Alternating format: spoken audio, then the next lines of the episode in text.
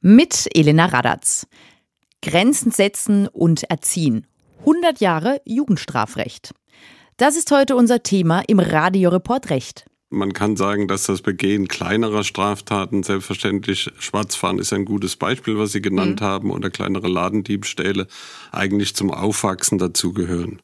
Das sagt der Kriminologe und Strafrechtsprofessor Jörg Kinzig. Er ist Direktor des Instituts für Kriminologie an der Universität Tübingen und Präsident der Kriminologischen Gesellschaft. Ich habe mich ja für unser Thema 100 Jahre Jugendstrafrecht tatsächlich mal gefragt, habe ich mich auch mal strafbar gemacht als Jugendliche? Sofort eingefallen ist mir da, ich bin tatsächlich mal schwarz gefahren im Bus. Das kann ich jetzt öffentlich zugeben, ist ja bereits verjährt. Grenzen austesten, mal ein wenig über die Stränge schlagen, als Jugendlicher und junger Erwachsener zwischen 14 und 21 kann das schon vorkommen. Aber wie geht man mit jugendlichen Intensivtätern um, die ja doch immer wieder heftige Taten begehen? Und braucht es dafür ein eigenes Strafrecht? Dazu die Frage an den Kriminologen Jörg Kinzig, wie kam es denn dazu, dass vor 100 Jahren das Jugendstrafrecht neben dem klassischen Strafrecht eingeführt wurde? Also tatsächlich hat sich das Jugendstrafrecht langsam entwickelt. Also 1923 wurde das maßgebende Gesetz geschaffen, das heute auch noch so gilt und denselben Namen hat. Das ist das Jugendgerichtsgesetz.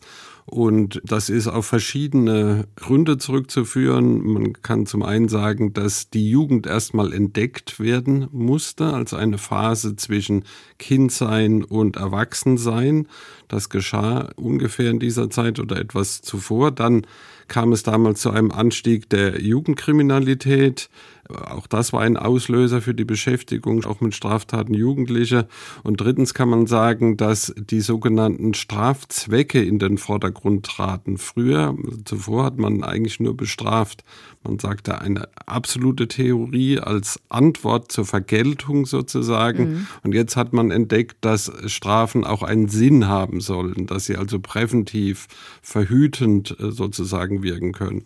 Und äh, in dieser Zeit kam es dann auch zur Entstehung dieses Jugendgerichtsgesetzes. Und welcher Hintergedanke steckt hinter dem Ganzen, hinter dem Jugendgerichtsgesetz? Sie hatten gesagt, man kam weg von der Vergeltung. Wohin?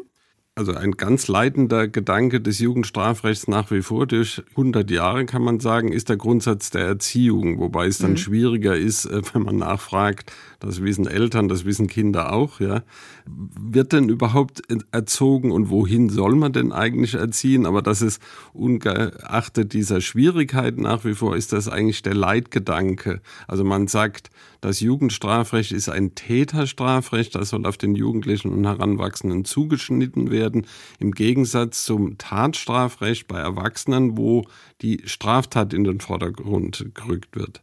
Sie haben es jetzt kurz schon mal angesprochen. Können Sie uns mal beschreiben, wie so der Ablauf eines Ermittlungsverfahrens bis hin zur eigentlichen Verhandlung gegen einen Jugendlichen aussieht? Oder wo sind da die Unterschiede zum normalen, ich sage jetzt mal Strafprozess für einen Erwachsenen? Also grundsätzlich gibt es viele Gemeinsamkeiten tatsächlich zwischen einem Erwachsenen- und Jugendstrafrecht. Das ist ganz interessant. Also auch in diesem Jugendgerichtsgesetz steht drin, es gilt im Wesentlichen das Erwachsenenstrafrecht und im Jugendgerichtsgesetz sind dann die Besonderheiten. Also man muss, sage ich den Studierenden immer, man muss also gucken, was gibt es an Besonderheiten, was ist da niedergelegt, was anders läuft als bei Erwachsenen.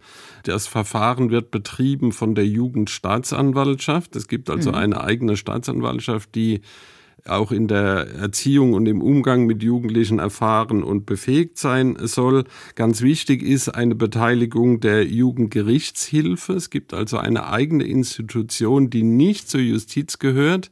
Die Studierenden sitzen auch in meiner Vorlesung. Da sind Erziehungswissenschaftler, Wissenschaftlerinnen, die dann zum Beispiel Sozialarbeiter werden können und die versuchen, das Wissen heranzubringen, was wir Juristen, Juristinnen nicht haben. Also Hintergrund über das Aufwachsen, was ist da schiefgelaufen und so weiter. Also damit äh, versuchen sie, die Richterinnen zu befähigen, dann auch ein sinnvolles Urteil, ich habe vorhin den Erziehungsgrundsatz erwähnt, dann auch zu fällen.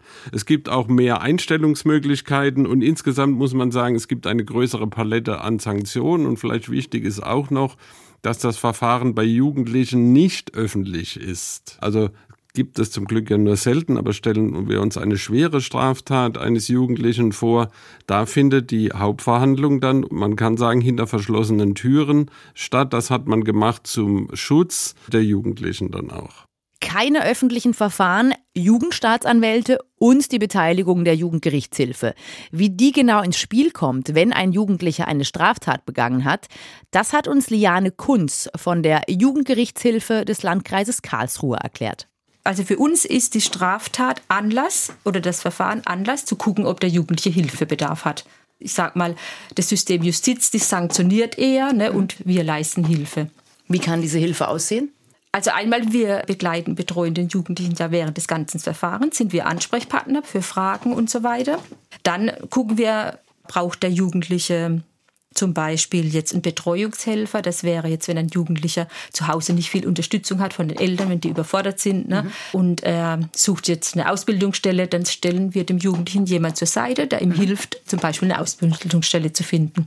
Es gibt aber soziale Trainingskurse auch. Also wenn ein Jugendlicher, wenn wir merken, oh, der ist jetzt in so einer Clique und kann schwer Nein mhm. sagen, ne, dann ist vielleicht sinnvoll, ihn so einen sozialen Trainingskurs machen zu lassen, wo er eben auch soziale Kompetenzen lernt oder Nein sagen lernt und das vermitteln wir.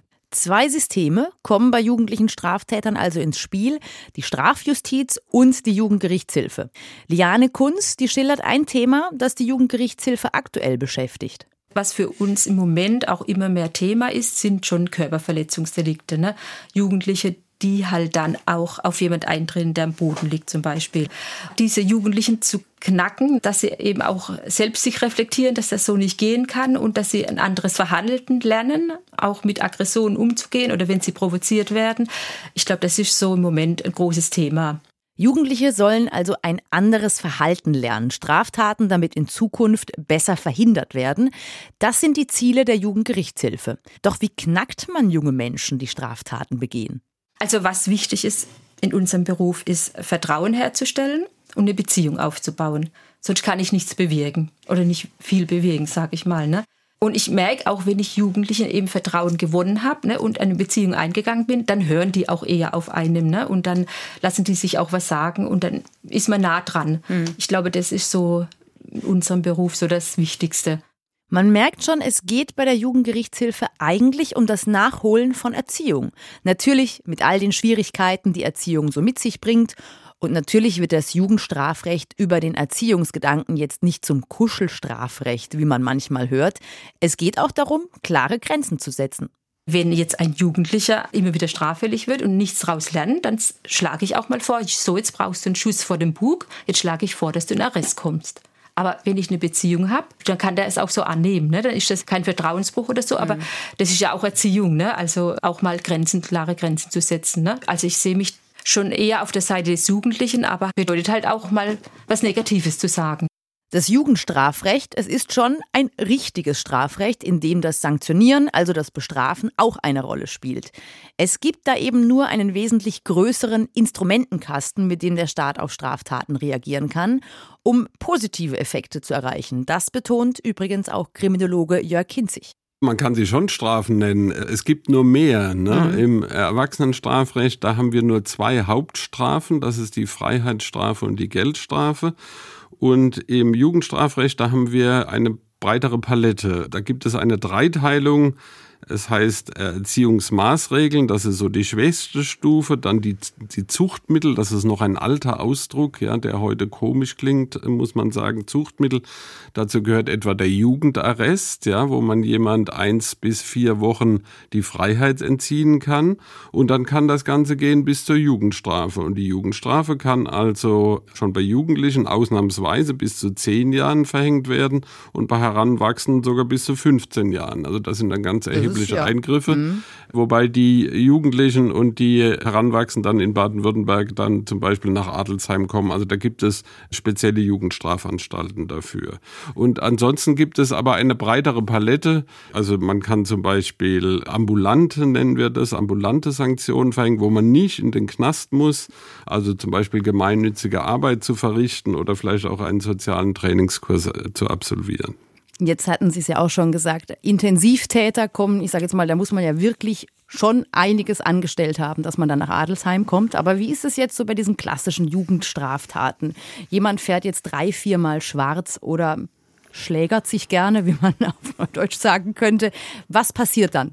Also da können wir eben ganz breit reagieren. Also das kann erstmal dazu führen, dass gar keine Hauptverhandlung stattfindet, sondern dass, man nennt das rechtstechnisch, dass das Verfahren eingestellt wird weil wir wissen, das ist der Rückschluss zur Frage am Anfang, dass praktisch alle mal eine kleine Straftat begehen und im Regelfall wird diese Straftat auch nicht entdeckt.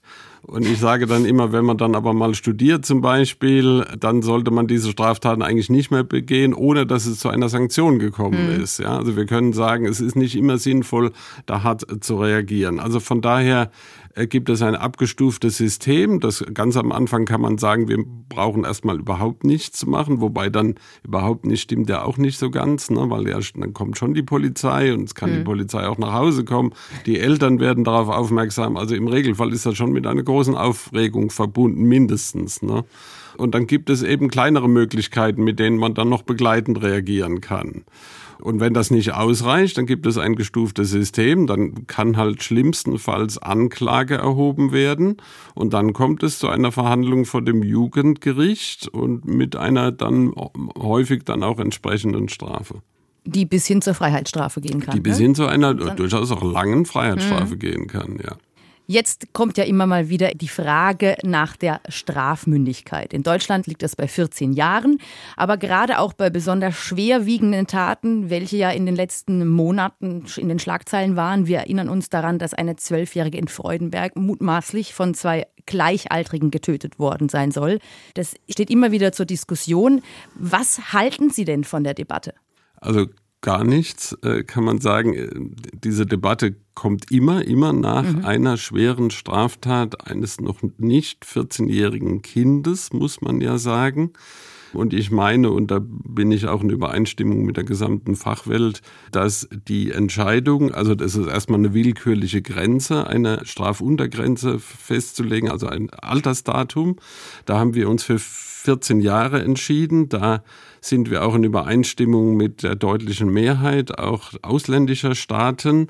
Und die Überlegung ist eben, dass man mit 12 oder mit 13 Jahren, also bis dahin im Regelfall überhaupt noch nicht absehen kann, was man tut. Also man hat natürlich eine Idee von Gut und Böse, das ist ganz klar und weiß auch nicht, dass man das macht. Aber zum Beispiel, dass wenn man eine Person umbringt, dass es dann eine unwiderrufliche Entscheidung oder, oder ein Ereignis ist, ja, das können viele mit 12 und 13 eben noch nicht absehen. Zudem muss man ja sagen, dass auch dann etwas passiert. Es ist ja nicht so, dass man dann zur Tagesordnung äh, übergeht, sondern dann wird das Jugendamt selbstverständlich eingeschaltet. Es kann zu einer Herausnahme von Kindern dann auch aus der Familie äh, kommen. Im Extremfall können die in geschlossenen Einrichtungen untergebracht werden. Also wir haben schon eine Palette äh, staatlicher mhm. Reaktionen, aber außerhalb dann eben des Strafrechts. Zum Abschluss vielleicht auch die Frage an Sie, wie ist es denn nun um die Jugend bestimmt? Weil man muss ja sagen, viele BürgerInnen denken nach derart schlimmen Taten doch oft, die Kriminalität und gerade jene von Jugendlichen, die nimmt zu. Manche Medien tragen da, das muss man ja auch ehrlicherweise sagen, auch vielleicht ein bisschen zur allgemeinen Verunsicherung bei. Nimmt sie denn nun wirklich zu, die Kriminalität von und unter Jugendlichen in Deutschland? Also die Klagen über die schlimme Jugend, die kennen wir schon aus dem alten Rom. Also die äh, begleiten uns auch über mehrere tausend Jahre, kann man inzwischen sagen. Und wenn man in die Statistiken guckt, dann geben das die Zahlen eigentlich nicht her. Also tendenziell über einen längeren Zeitraum nimmt die Jugendkriminalität eher ab. Es gab jetzt im letzten Jahr einen Anstieg, äh, muss man aber auch dazu sagen, sowohl bei Kindern als auch bei Jugendlichen. Das hat aber auch was mit der Corona-Situation zu tun. Also wir erinnern uns mhm. noch an diese Ausgangssperren. Äh, Kriminalität findet häufig auf der Straße statt. Mit einer Konfrontation denken wir uns eine Diskothek, wo es zu Streitereien kommt. Das war dann weniger gegeben. Deswegen haben wir jetzt wieder einen Anstieg, der aber aus meiner Sicht, ähm, und da bin ich nicht allein, also als nicht besorgniserregend äh, einzustufen ist. Keine Panik bei der Jugendkriminalität. Das legen die Einschätzungen von Professor Jörg Kinzig aus Tübingen nahe. Und vielleicht kann man auch einfach sagen, 100 Jahre Jugendstrafrecht. Es ist auch eine Erfolgsgeschichte. Ja, und das war auch schon der SWR1 Radioreport Recht zum Thema Grenzen setzen und erziehen. 100 Jahre Jugendstrafrecht. Ich sage vielen Dank fürs Zuhören. Mein Name ist Elena Radatz, Redaktion der Sendung Max Bauer.